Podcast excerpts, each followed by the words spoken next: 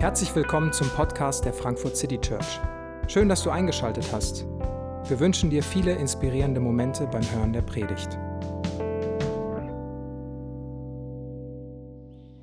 Ich lese den Predigttext aus dem Hebräerbrief Kapitel 1, die Verse 1 bis 3. Viele Male und auf verschiedenste Weise sprach Gott in der Vergangenheit durch die Propheten zu unseren Vorfahren.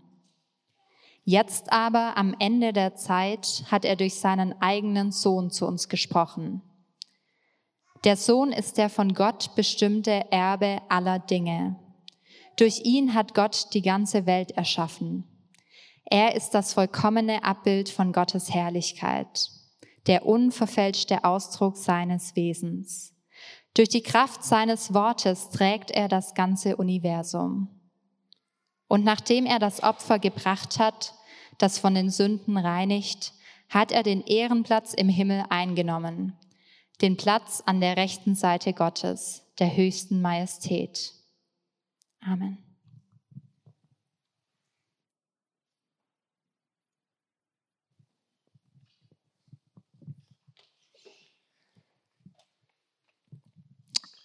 Stell dir vor, dir fällt ein Brief in die Hände und du kennst weder den Autor äh, noch den Adressaten dieses Briefes und du kannst dir beim ersten Lesen des Briefes überhaupt keinen richtigen Reim drauf machen, was da so passiert. Vielleicht stammt dieser Brief aus einer anderen Zeit und vieles erschließt sich dir beim ersten Mal lesen so gar nicht. Aber irgendwie lässt sich der Inhalt vielleicht auch nicht los. Und du tauchst ein in so eine fremde Sprache, fremde Kultur, fremde Welt und begibst dich vielleicht auf eine Spurensuche, suchst Informationen, die dir irgendwie Aufschluss ge geben könnten, um dir einen Reim drauf zu machen. Äh, und je öfter du den Brief liest, desto mehr fällt dir vielleicht auch auf und äh, Zusammenhänge werden klarer und äh, es ist irgendwie mühsam und faszinierend zugleich. Ähm, ich habe mal ChatGPT gefragt, wo dieses Phänomen vorkommt und ich habe dann auch nur die Bücher äh, jetzt hier rausgesucht, die ich tatsächlich auch selber gelesen habe. Ähm, in bekannten Romanen findet genau dieses Motiv immer mal wieder Raum. Also zum Beispiel äh, Der Name der Rose von Umberto Eco oder Der Vorleser von Bernhard Schlink, Das Parfüm von Patrick Süßkind und ja, Benjamin Blümchen als Pirat. Ähm, überall kommt dieses Motiv vor, jemand findet irgendwie einen Hinweis, einen Brief und, und dann beginnt ein spannendes Abenteuer sich zu entfalten. Und, und tatsächlich habe ich mich genau so in den letzten Tagen gefühlt, als ich den Hebräerbrief neu gelesen habe für diese Predigtreihe. Ähm, und ich muss gestehen, ich habe den Brief früher natürlich öfters schon gelesen und war immer mal wieder auch von einzelnen Passagen wirklich fasziniert. Aber von den Büchern und Briefen im Neuen Testament ist mir der Hebräerbrief ehrlich gesagt immer ein bisschen fremd geblieben. Er ist irgendwie sperrig. Manche Passagen sind wirklich schwierig zu verstehen. Es gibt so viele Anspielungen auf Jahrtausende alte jüdische Geschichte, den religiösen Kultus, Stiftshütte, Tempel, Priester, Opfer und viele Vorfahren des Glaubens werden oft nur genannt, so gar nicht erklärt. Es wird einfach alles als selbstverständlich bekannt vorausgesetzt. Abel, Henoch, Noah, Abraham, Sarah, Isaac, Jakob, Josef, Mose, Rahab, aber auch so ganz merkwürdige Gestalten wie der Priester Melchisedek, der irgendwie auftaucht und wieder verschwindet. Irgendwie bisschen obskur. Vieles irgendwie unbekannt und schwer, sich, wenn man das so liest, sich einen Reim drauf zu machen. Und im Gegensatz zu den meisten Evangelien oder Briefen wissen wir tatsächlich nicht, wer diesen Brief geschrieben hat. Und wir wissen auch nicht, wann er genau geschrieben wurde und an wen er eigentlich genau auch adressiert worden ist. Da hat sich die Forschung die Zähne dran ausgebissen. Man weiß es schlicht nicht. Man muss sich tatsächlich innerhalb dieses Briefes auf Spurensuche begeben. Man muss ein paar Hindernisse überwinden, aber wenn man sich die Mühe macht, dann stößt man auf Gold. Und genau das wollen wir in den nächsten Wochen mal gemeinsam versuchen. Wie gesagt, wir wissen nicht, wer ihn geschrieben hat. Äh, man hat ihn schon Paulus zugeschrieben, ist sich aber ziemlich sicher, dass das nicht war, weil der Sprachstil ganz anders ist. Apollos, Barnabas, Lukas, man weiß es einfach nicht wahrscheinlich irgendwann zwischen 60 und 90 nach Christus und höchstwahrscheinlich an Judenchristen im Römischen Reich, in Italien wahrscheinlich, Gegend um Rom. Und irgendwann hat man ihn einfach den Hebräerbrief genannt, na eben weil er so tief in der jüdischen Kultur verwurzelt ist, weil er offensichtlich an Judenchristen verfasst ist, die das Alte Testament in und auswendig kannten und deswegen nicht viel erklärt werden musste. Was man so rausfindet, wenn man liest, ist, offensichtlich kannte der Autor seine Adressaten persönlich. Er spielt immer mal an Situationen an, die sie gemeinsam erlebt hatten. Und am Ende äh, lässt er auch Grüße ausrichten an gemeinsame Bekannte und ähm, bittet um Gebet. Und überhaupt wissen wir nur von dem Schluss, dass es überhaupt ein Brief ist, weil es gibt keine Anrede. Also es fängt so an, wie wir es gerade gelesen haben, ähm, das ohne, ohne Einleitung direkt rein. Und was man auch merkt, ist, dass dem Autor viel an den Leuten liegt, an die er schreibt. Weil den ganzen Brief über argumentiert er, mahnt er, ermutigt er, am Glauben an Jesus dran zu bleiben und den Fokus nicht zu verlieren. Jesus im Fokus, das kann man tatsächlich als Überschrift über den ganzen Brief schreiben. Diese Judenchristen, an die sich der Brief richtet, die sind in der zweiten und dritten Generation von den ursprünglichen Geschehnissen, also die haben nicht, waren nicht die Jünger Jesu zu dessen Lebzeiten, sondern genau wie wir haben sie die Botschaft von Jesus überliefert bekommen, gepredigt bekommen, beschrieben bekommen und haben irgendwann angefangen, sich diesem Weg der Christen anzuschließen. Ja, irgendwie ist die Nachricht zu ihnen durchgedrungen, Jesus der Messias ist tatsächlich gekommen. Sie haben gehört, wie er gelebt hat, was er getan hat, dass er gestorben ist, dass er auferstanden sein soll und dass jetzt alles anders ist. Dass es eine Zäsur gibt in der Weltgeschichte, ein davor und danach. Dass jetzt alles anders ist, weil Jesus gekommen ist. Naja, und diese Leute schließen sich zusammen, fangen an, die Schriften zu studieren, sie auszulegen, Gott zu loben und Jesus als Gott auch anzubeten, ist ja auch irgendwie interessant, ne? von Anfang an wurde Gottesdienst um Jesus herum gefeiert. Und diese Bewegung existiert bis heute. Sie hat ihre tiefen Spuren in unserer Geschichte und Kultur hinterlassen. Ja, unsere Zeitrechnung teilt sich in vor und nach Christus. Und es gibt nach wie vor eine weltweit wachsende Kirche. Und wir feiern hier heute Gottesdienst mit Fokus Jesus um diese Geschehnisse herum. Aber zurück zu den Hebräern. Irgendwas schien passiert zu sein. Das spürt man in diesem Brief ab. Diese junge Gemeinde scheint in so eine Art Identitätskrise geraten zu sein. Eine Identitätskrise zwischen ihrem alten jüdischen Erbe, diesem neuen Weg von Jesus, und dann ist ja immer noch drumherum diese römische Kultur. Und in diesen Brief hinein sieht der Autor drei Gefahren für, für diese junge Gemeinde die er sehr dringlich empfindet und äh, gegen die er anschreiben will. Und ich lese einfach mal ein paar Passagen, dass wir ja so den Ton, den Tonfall des Hebräerbriefs ein bisschen kennenlernen. Die erste Gefahr, die der Autor ausmacht, ist, offensichtlich ist diese junge Gemeinde hier und da ein bisschen müde geworden. Ist so in eine Art Routine gefallen. Es ist irgendwie Passivität, Lethargie macht sich breit. Und äh, der Autor sagt das liebevoll so, es gibt noch viel zu sagen, allerdings wird es schwierig sein, euch diese Dinge zu erklären, weil ihr in letzter Zeit so wenig Interesse daran zeigt. Es scheint gerade so, als wärt ihr schwerhörig geworden. Eigentlich müsstet ihr längst in der Lage sein, andere zu unterrichten, aber stattdessen braucht ihr jetzt selbst wieder jemand, der euch die grundlegenden Wahrheiten der Botschaft Gottes lehrt. Ja, und wir sind doch von so einer großen Schar von Zeugen umgeben, deren Leben uns zeigt, dass es durch den Glauben möglich ist, den Kampf zu bestehen.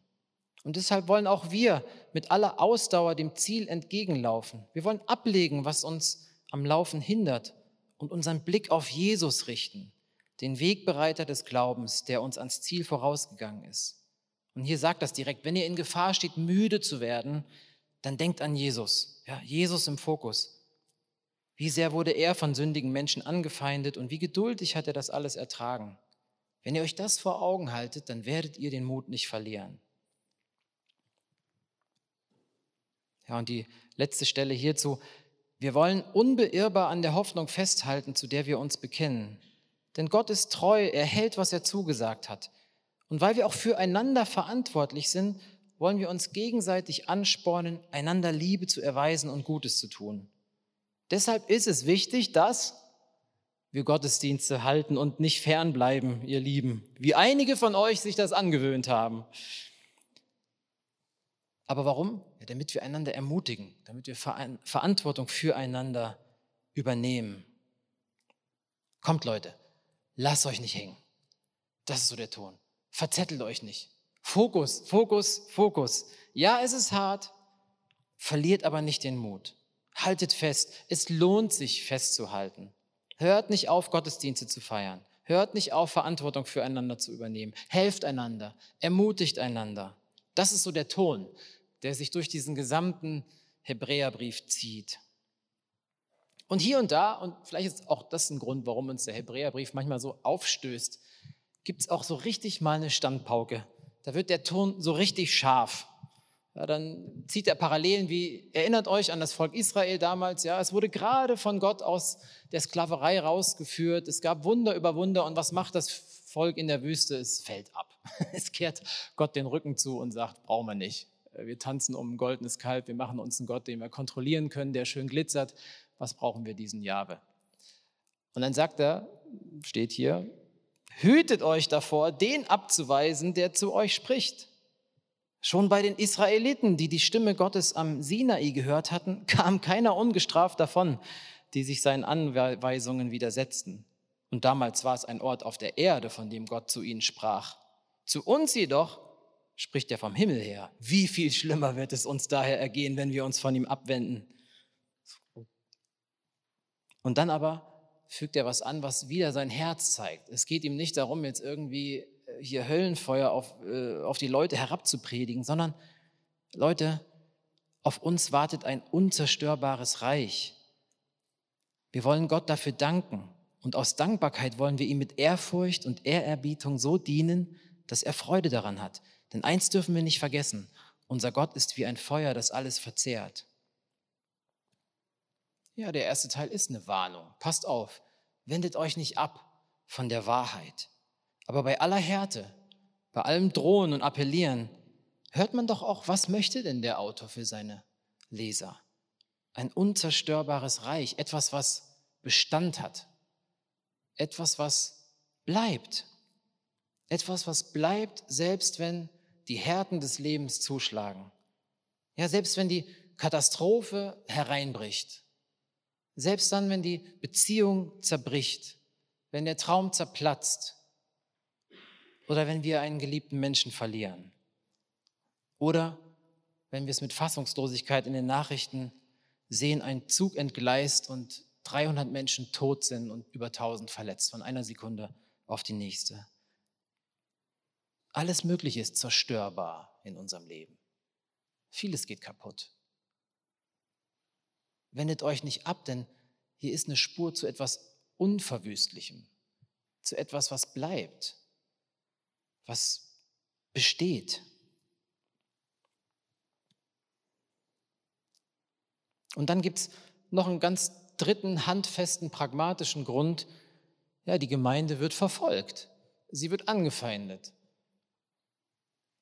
Die Judenchristen sind als Minderheit zwischen allen Stühlen. Ja. Sie werden von ihren alten jüdischen Kollegen misstrauisch beäugt. Von den Römern werden sie verfolgt, weil die Christen überhaupt nicht irgendwie einzuordnen sind.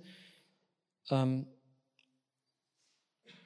und so erinnert er diese junge Gemeinde, damals, als Gott euch die Augen für die Wahrheit öffnete, hattet ihr viel zu leiden und schwere Kämpfe zu bestehen. Wisst ihr noch, das ist so eine, Stelle, wo man merkt, die kennen sich, wisst ihr noch, wie standhaft ihr das damals alles ertragen habt?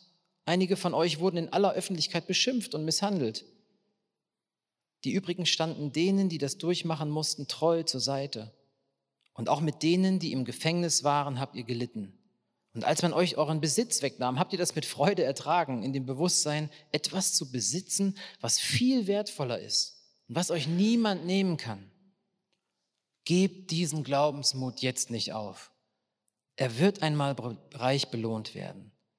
Ja, was ihr braucht, ist Standhaftigkeit. Denn wenn ihr unbeirrt Gottes Willen tut, werdet ihr einmal erhalten, was er euch zugesagt hat. Diese jüdischen Christen, sie waren einfach in der Gefahr, zurückzukehren zu ihren alten, überkommenen Traditionen. Das war, was passiert ist. Zu ihrem System, zu ihrer Religion, was ihnen vertraut war. Ja, was ihnen ein gewisses Maß an Sicherheit bot, an Kontrolle. Und wer kann es ihnen verübeln? Sie standen unter gewaltigem Druck und die Juden, sie waren immerhin toleriert. Es war eine tolerierte Religion. Man hat die Juden weitgehend auch im Römischen Reich machen lassen. Und es war, ein Schutz. Und es ist nachvollziehbar, dass sie sagen, ach komm, diese, ständig diese Spannung, diese Anfeindungen auszuhalten, nicht dazuzugehören, zwischen allen Stühlen zu sitzen. Aber mitten da rein ja, ruft, mahnt und appelliert dieser Briefschreiber immer wieder, 13 Kapitel lang, behaltet euren Fokus auf Jesus. Jesus ist besser. Jesus ist besser als alles, was ihr kennt. Das Gesetz von Mose, die Geschichten unserer Glaubenshelden, die Botschaft der Propheten, die Lieder, die Psalmen, die Stiftshütte, der Tempel, die Priester, die Feste, die Feiertage, die Opfer. Ja, das sind alles gute Dinge. Das sind Dinge, die eure Identität ausmachen. Das ist wichtiger Teil unserer jüdischen Identität. Aber passt doch mal auf, das war doch alles nur Verheißung. Das war das Versprechen. Das war lediglich das Hinweisschild auf das Echte. Jesus ist die Erfüllung von alledem. Jesus ist besser. Jesus ist es wert. Im Neuen Testament kommt 19 Mal dieses Wort besser als vor und 13 Mal hier im Hebräerbrief. Das ist wie so eine Markierung. Jesus ist besser. Das ist besser. Ja, das war damals, aber jetzt ist Jesus da und das ist besser. Behaltet euren Fokus, Jesus im Fokus. Das ist unser Thema für die nächsten Wochen. Das wollen wir versuchen nachzuvollziehen. Und als ich das angefangen habe, so bei meiner Spurensuche zu verstehen, als ich mich so reinversetzt habe in diese Hebräer und was den Autor umtreibt, da war ich dann doch erstaunt, wie sich diese kulturelle Barriere überbrücken lässt. Und ich merke, naja, viele von den Fragen sind heute doch gar nicht so anders. Gott sei Dank sind wir hier nicht von direkter körperlicher Verfolgung betroffen. Aber diese Fragen, so wer bin ich? Was ist meine Identität? Wo gehöre ich eigentlich dazu? Was gibt mir Wert? Was gibt mir Halt? Und was passiert mit dieser Zugehörigkeit, wenn ich Christ werde? Was ist dann? Oder wenn ich schon lange Christ oder Christin bin, was hat mich am Anfang meines Glaubenslebens motiviert und begeistert und was ist vielleicht anders geworden? Wo hat sich bei mir vielleicht auch so eine Müdigkeit, eine Routine, eine Abgeklärtheit eingestellt? Ja, wo kommen diese Zweifel her? Und wie gehe ich damit um? Stimmt das überhaupt alles, worauf ich mein Leben gesetzt habe? Wie wichtig ist mir die Gemeinschaft? Der Gottesdienst, das Gemeindeleben. Ja, und wo stehe ich in der Gefahr, in alte Gedanken und Verhaltensmuster zurückzukehren, wo ich doch mal was Schöneres, was Besseres schon mal erlebt, gesehen und geschmeckt habe? Wo sind wir vielleicht auch enttäuscht von Kirche, von Jesus, von Gott und versuchen wieder anders unsere Sehnsüchte zu stillen und Glück zu finden? Das sind gute, das sind legitime Fragen, die früher oder später alle von uns treffen und relevant sind. Und das finde ich dann so das Spannende an diesem Autor, so völlig unverblümt, so völlig ohne sich zu rechtfertigen und zu sagen, ja, ich weiß, alles schwierig und wir müssen irgendwie gucken, dass wir da alle so miteinander irgendwie halbwegs kompromissfähig zurechtkommen. Jesus ist besser. Halte fest an Jesus. Das ist so der Refrain, der immer und immer wieder kommt. Und wenn wir uns jetzt die nächsten Fragen, diese Frage stellen, so Jesus im Fokus, wer ist Jesus für mich? Wer ist Jesus für dich? Dann glaube ich, kann das ganz schön herausfordernd sein. Es kann auch unbequem sein, weil diese Frage äh, erwartet ja Rechenschaft von uns und schafft ja auch eine gewisse Klarheit. Ja, wie stehe ich eigentlich zu diesem Jesus? Und was ich mir selber wünsche, und für uns alle in den nächsten Wochen in dieser Predigtreihe ist, dass wir irgendwie ein bisschen was von dieser Begeisterung des Autors vielleicht uns zurückerobern, vielleicht das allererste Mal sehen, aber so eine Begeisterung für diesen Jesus. Ich glaube, dass wir da bei dem Hebräerbrief an der richtigen Adresse sind. Ich glaube, wenn wir anfangen zu sehen, was der Schreiber dieses Briefes sieht, dann wird das was mit uns machen. Und in den verbleibenden Minuten jetzt möchte ich uns mal einen Vorgeschmack von der Begeisterung des Autors geben. Wir schauen uns nur die ersten drei Verse an. Wie gesagt, es gibt keine Einleitung, es geht mitten rein ins Herz der Botschaft vom Hebräerbrief. Es ist so ein unkommentiertes Statement, das den Ton für den gesamten Brief setzt. Ja, mir kam das so vor, als wären diese drei Zeilen so eine Art Ouvertüre für ein großes Musikstück. Also so Oratorien oder Opern haben manchmal vorangestellt ein Instrumentalstück, was alle zentralen Motive der Musik schon mal anspielt, schon mal anklingen lässt, aber ohne dass es weiter ausgeführt wird. Und genau so sind diese, diese drei Verse. Sie lassen die zentralen Motive schon anklingen, aber entfalten es nicht weiter. Das kommt dann 13 Kapitel lang. Aber es ist schon, es ist schon gewaltig, was da, was da anklingt. Dieser Brief, der beginnt bei allem, was wir jetzt so auch an pragmatischen Sachen, an Mahnungen, an Warnungen, an Kontext gesehen haben, beginnt er ganz lyrisch. Er beginnt ganz verdichtet. Vielleicht auch so ein bisschen abstrakt, schwer zu greifen. Es ist mystische Sprache. Es ist lyrisch, hymnisch. Eine Art Christus-Hymnus. Hier ist sie, die Ouvertüre. Viele Male und auf verschiedene Weise sprach Gott in der Vergangenheit durch die Propheten zu unseren Vorfahren. Jetzt aber, am Ende der Zeit, hat er durch seinen eigenen Sohn zu uns gesprochen. Der Sohn ist der von Gott bestimmte Erbe aller Dinge. Durch ihn hat Gott die ganze Welt erschaffen. Er ist das vollkommene Abbild von Gottes Herrlichkeit, der unverfälschte Ausdruck seines Wesens. Durch die Kraft seines Wortes trägt er das ganze Universum. Und nachdem er das Opfer gebracht hat, das von den Sünden reinigt, hat er den Ehrenplatz im Himmel eingenommen, den Platz an der rechten Seite Gottes, der höchsten Majestät. Viele Male und auf verschiedenste Weise sprach Gott in der Vergangenheit durch die Propheten zu unseren Vorfahren. Jetzt aber, am Ende der Zeit, hat er durch seinen eigenen Sohn zu uns gesprochen. Eigentlich kann man schon mal verweilen bei Gott hat gesprochen. Gott spricht. Das ist schon erstaunlich genug, finde ich. Gott bleibt nicht still für sich. Er, der alle Fülle in sich hat, der in Ewigkeit schon in Dreieinigkeit besteht, in liebevoller Beziehung zwischen Vater, Sohn und Heiligen Geist, bleibt nicht in dieser Fülle, sondern durch ein Wort will er sich mitteilen und durch ein Wort schafft er das ganze Universum. Es werde Licht und ruft alles in Existenz.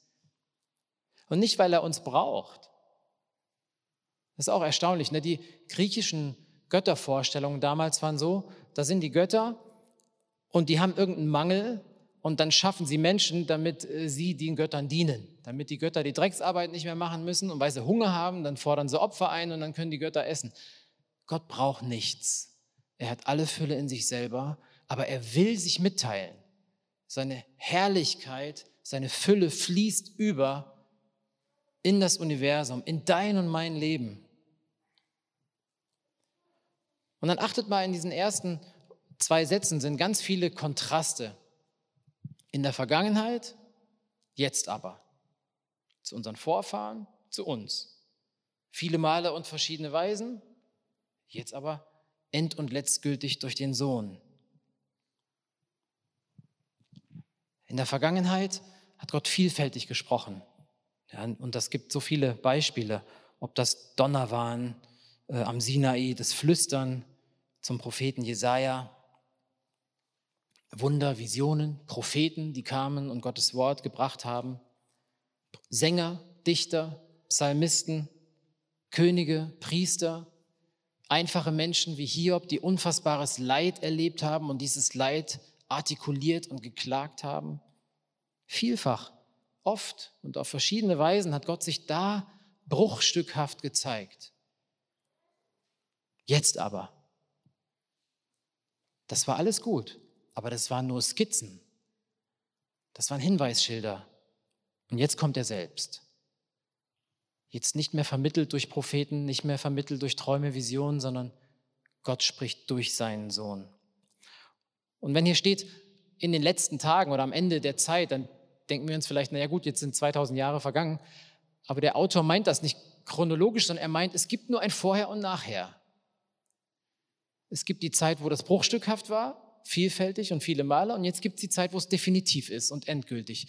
Es wird keine klarere Offenbarung Gottes geben als die, die wir in Jesus haben. Und diese, diese Kontraste, die sollen eins ausdrücken, wieder, Jesus ist in allen Belangen überlegen. Er ist einfach besser. Diese Offenbarung in Gott ist jetzt komplett. Sie ist unüberbietbar passiert. Das Geheimnis ist gelüftet. Gott hat in Jesus Gesicht gezeigt, könnte man sagen. Er ist die ultimative Offenbarung Gottes.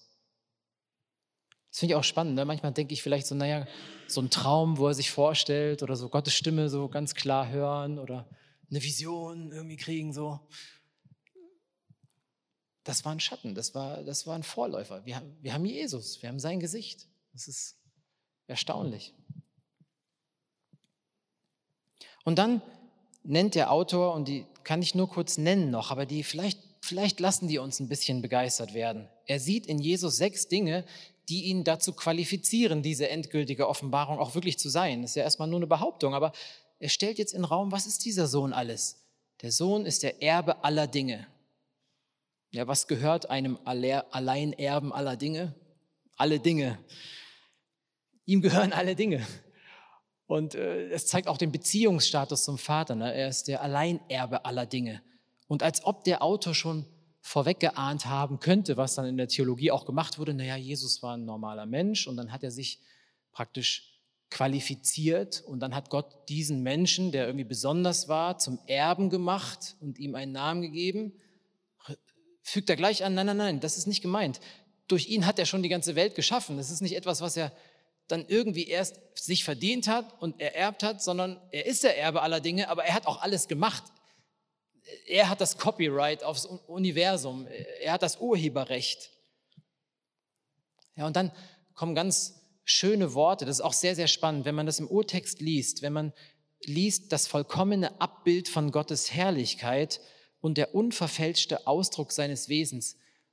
Da kommen Begriffe vor im Griechischen, die nur hier vorkommen das ist auch ganz spannend. Es ist, es ist so, als würde der Autor nach Worten ringen und Worte schöpfen, an die Grenze des sprachlich Ausdrückbaren kommen, um diese, dieses Verhältnis, dieses enge Verhältnis zwischen Vater und Sohn sprachlich zu beschreiben. Es gibt nur einen Versuch, das mit Bildern zu machen. Es ist so wie einerseits eine ein Spiegel, der die Sonne perfekt reflektiert und genau wiedergibt. Aber auch das ist nur eine Grenze, sondern es ist wie ein Sonnen, eine Sonne mit ihren Strahlen. Wo fangen die Strahlen an? Wo fängt die Sonne an? Wo hört das eine auf? Es ist nicht nur eine Reflexion, eine perfekte, sondern sie strahlt selber. Also Jesus bildet Gott perfekt ab in seiner Herrlichkeit, aber er strahlt selber auch diese Herrlichkeit mit aus. Das irgendwie ist drin mit in dem vollkommenen Abbild von Gottes Herrlichkeit. Und bei diesem Ausdruck seines Wesens, da steht das griechische Wort Charakter. Er ist der perfekte Charakter des Wesens Gottes. Ja, es gab so ein Bild ähm, äh, von, dem, von dem flüssigen Wachs und dem Siegelring. So, das war auch der Charakter. Da kommt auch übrigens das englische Wort Character, Buchstabe. Ja, also es ist sowohl der Wesensausdruck als auch der Buchstabe, der Abdruck, der perfekte Abdruck, das Verhältnis von Siegelring zu Siegelabdruck. So, das sind so die Bilder, die dahinter stehen, wo der Autor versucht, Jesus ist das vollkommene Abbild von Gottes Herrlichkeit und der unverfälschte Ausdruck seines Wesens. Und es ist ganz spannend, ne? als Jesus auf der Erde war und sein Jünger Philippus fragte, Jesus, zeig uns den Vater und dann ist es genug. Ja, dann glauben wir dir zeig uns den Vater. Was antwortet Jesus? So lange bin ich jetzt schon bei euch und du kennst mich immer noch nicht, Philippus? Wer mich gesehen hat, hat den Vater gesehen. Wie kannst du da sagen, zeig uns den Vater? Glaubst du nicht, dass ich im Vater bin und der Vater in mir ist? Jesus ist das klarste Bild von Gott, das wir bekommen. Und wenn wir gerade schon gesagt haben, dass er der Erbe und Schöpfer des Universums ist, dann sagt der Autor jetzt nochmal, durch die Kraft seines Wortes trägt er das ganze Universum. Er ist nicht nur der Schöpfer, sondern mit seinem Wort erhält und trägt er das Universum und dein und mein Leben in jeder Sekunde. Es ist auch anders als theistische Vorstellungen, die sagen, ja, es gibt einen Gott, der hat geschaffen und dann hat er sich zurückgezogen und den Kosmos seinem Schicksal überlassen. Jesus trägt und erhält fortwährend in jeder Sekunde seine Schöpfung. Und dann diese letzten Aussagen, nachdem er das Opfer gebracht hat, das von Sünden reinigt, hat er den Ehrenplatz im Himmel eingenommen, den Platz an der rechten Seite Gottes der höchsten Majestät. Ich weiß nicht, wie es dir mit dieser Ouvertüre geht. Mir ging es am Anfang so, muss ich ehrlich gestehen, dass ich so von dieser Wucht dieser Attribute so manchmal so ein bisschen erschlagen war. Das ist, das ist so gigantomanisch, diese Superlative, diese Herrlichkeit, Majestät, Autorität, was hier Jesus zugeschrieben wird. Das kann irgendwie erschlagend sein. Das ist so riesig und irgendwie auch nicht greifbar so. Aber mit diesen beiden Aussagen hier klingt jetzt das zentrale Motiv des Hebräerbriefs an. Denn und das ist wirklich das Erstaunliche. Wozu gebraucht denn der Herrscher der Welt diese seine Kraft, diese seine Majestät, diese Herrlichkeit? Der Urheber und Erbe aller Dinge, der Herrscher, die Autorität, über der es keine Autorität mehr gibt, ihm, dem zu Recht all unsere Anstrengungen und Opfer zustehen würden. Wozu gebraucht Gott seine Autorität? Ganz ehrlich, das ist der Grund, der mich am christlichen Glauben nicht nur fasziniert, sondern immer wieder auch in allen Zweifeln daran hält. Darauf kommt man doch nicht, oder? Wenn das wahr ist, wenn Jesus dieser präexistente, ewige, herrliche, allmächtige, alle Fülle in sich tragende Gott ist, wie kann das denn sein, dass es seine Mission war, als Baby auf diese Welt zu kommen, sich auszuliefern, einer Welt, die ihn nicht haben will, und sich ohne Gegenwehr ans Kreuz nageln zu lassen und mit den Worten auf den Lippen zu sterben, Vater, vergib ihnen. Denn sie wissen nicht, was sie tun. Darauf kommt man doch nicht. Dass in diesem Akt der Selbsterniedrigung, des sich Auslieferns, dass in diesem Akt die Qualität der Herrschaft sichtbar werden soll. Was ist das denn für ein König? Was ist das denn für ein Herrscher? Was ist das denn für ein Gott?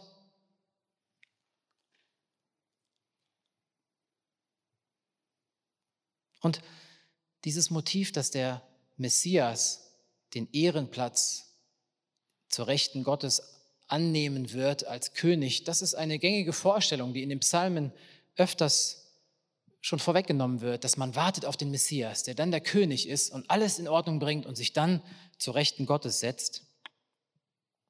Und in der Passionsgeschichte bezieht Jesus tatsächlich das schon mal auf sich, aber wieder in einem ganz anderen Kontext.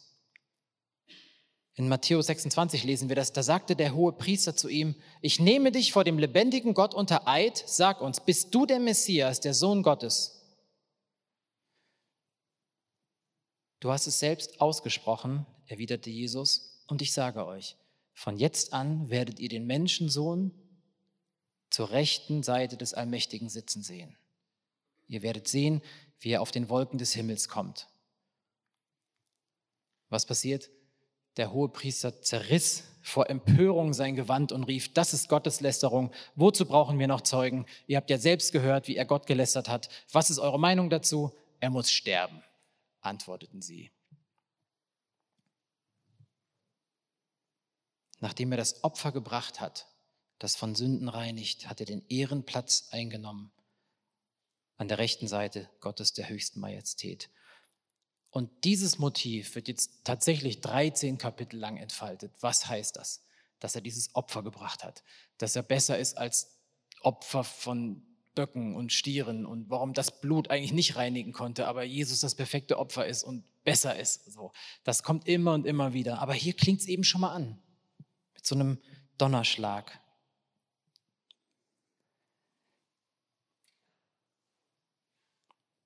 Das alles sieht der Autor des Hebräerbriefs und lässt es schon mal anklingen. Das ist Jesus.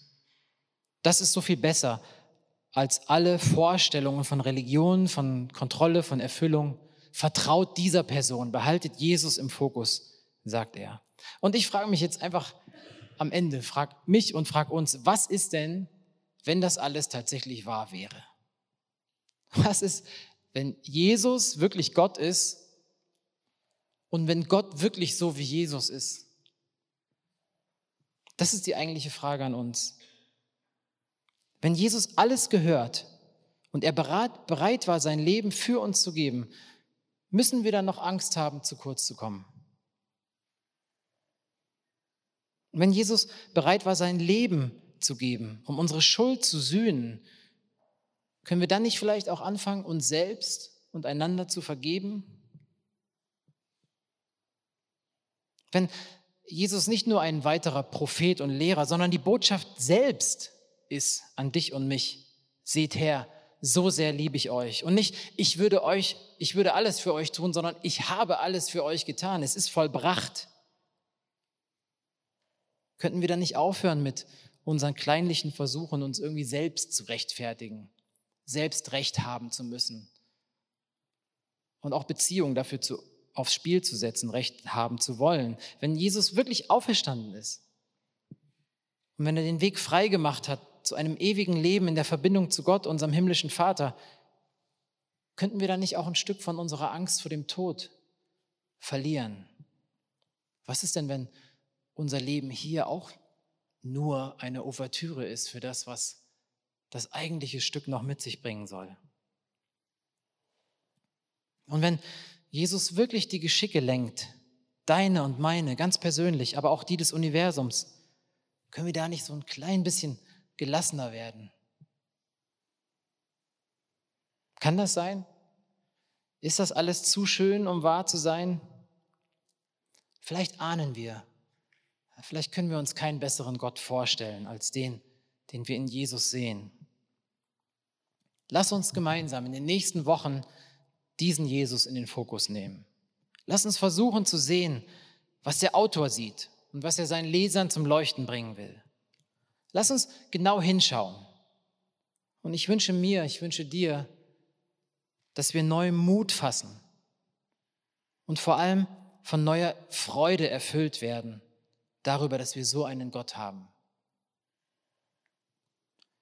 Ich habe vor kurzem das Zitat gelesen von Tim Keller, der vor kurzem gestorben ist.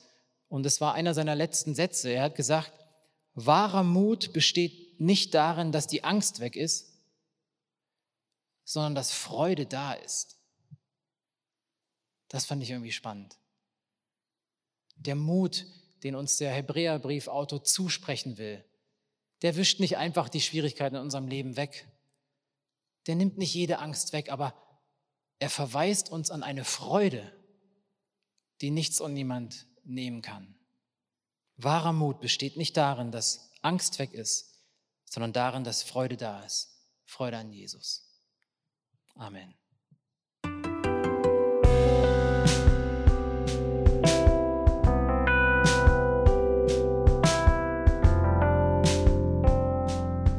Wir hoffen, die Predigt hat dich inspiriert. Wenn du uns kennenlernen möchtest, dann schau einfach mal auf unsere Homepage www.frankfurtcitychurch.de oder besuch uns in unseren Gottesdiensten. Bis dann!